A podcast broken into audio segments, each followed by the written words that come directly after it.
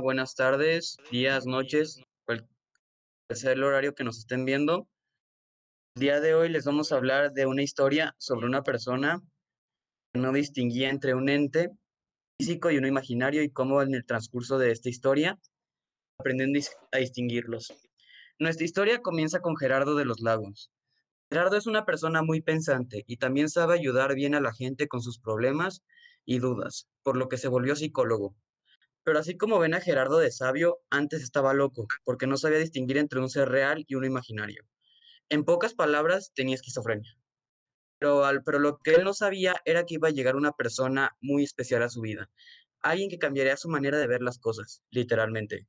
Esta persona era Benito. Él era una persona magnífica. Era un sabio en todo el sentido de la palabra.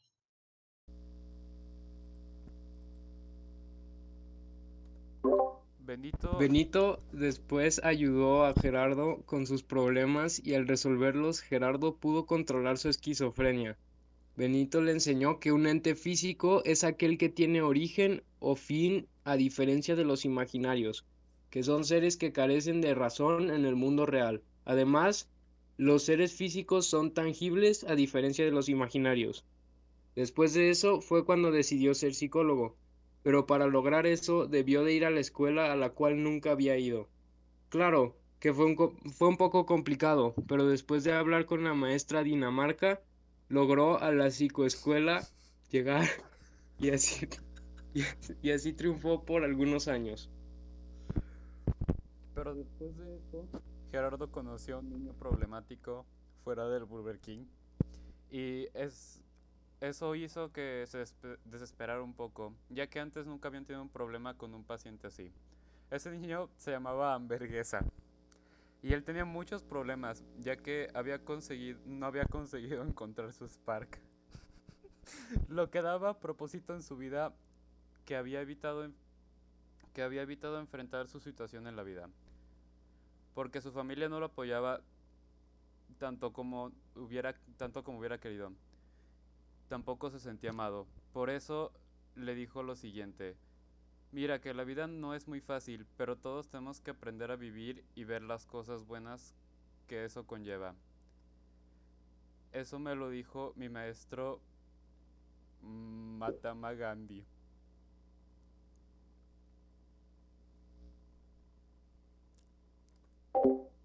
A pesar de que no sean mencionados estos durante... No, perdón.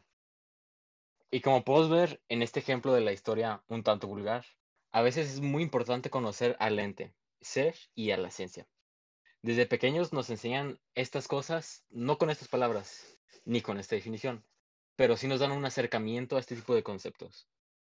Y con esto nos ayudan a desarrollar este, ideas y a desarrollarnos como personas y prácticamente se involucran en todos los ámbitos eh, de la vida cotidiana y en el pensamiento del hombre, ya que gracias a ellos podemos tener partes esenciales para crear pensamientos y razonamientos.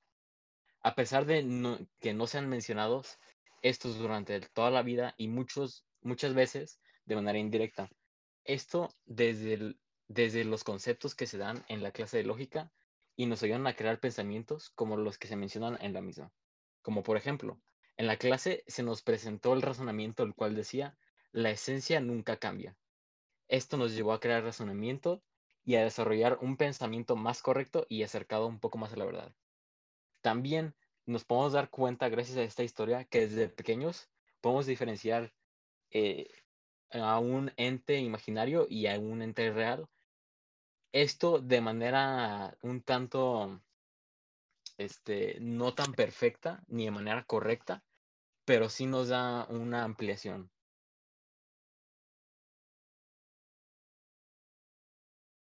Para los que no entendieron muy bien qué es el ente, pues el ente es todo aquello que existe o no existe, sino que pues solo existe en el mundo del entendimiento. Con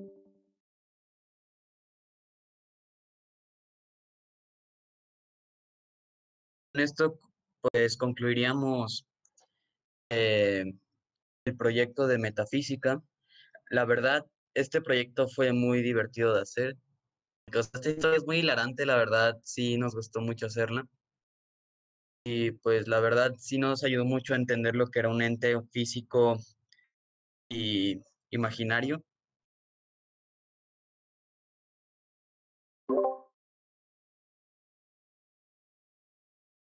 Fue algo interesante. eh, mm, eh, fue muy divertida la experiencia de crear un personaje y sus eh, compañeros, etcétera, que he conocido durante la historia. Crearlos desde cero y crear una historia en, el, en la cual podíamos ver el significado de un ente eh, y lo que conlleva sus lo, lo que conlleva tener, o sea, saber cómo aplicar entes, etcétera.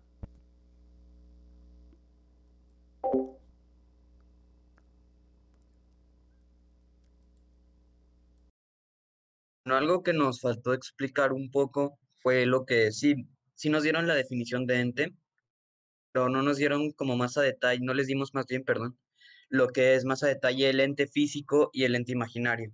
O sea, el ente físico es básicamente aquel que tiene origen y razón de existir. O sea, y además algo que es muy obvio es que es tangible, o sea, no como el ente imaginario que ni siquiera existe. O sea, si tienes esquizofrenia, no tocando a la gente por la, por la calle para distinguir si existen o no, ¿sabes? Eh,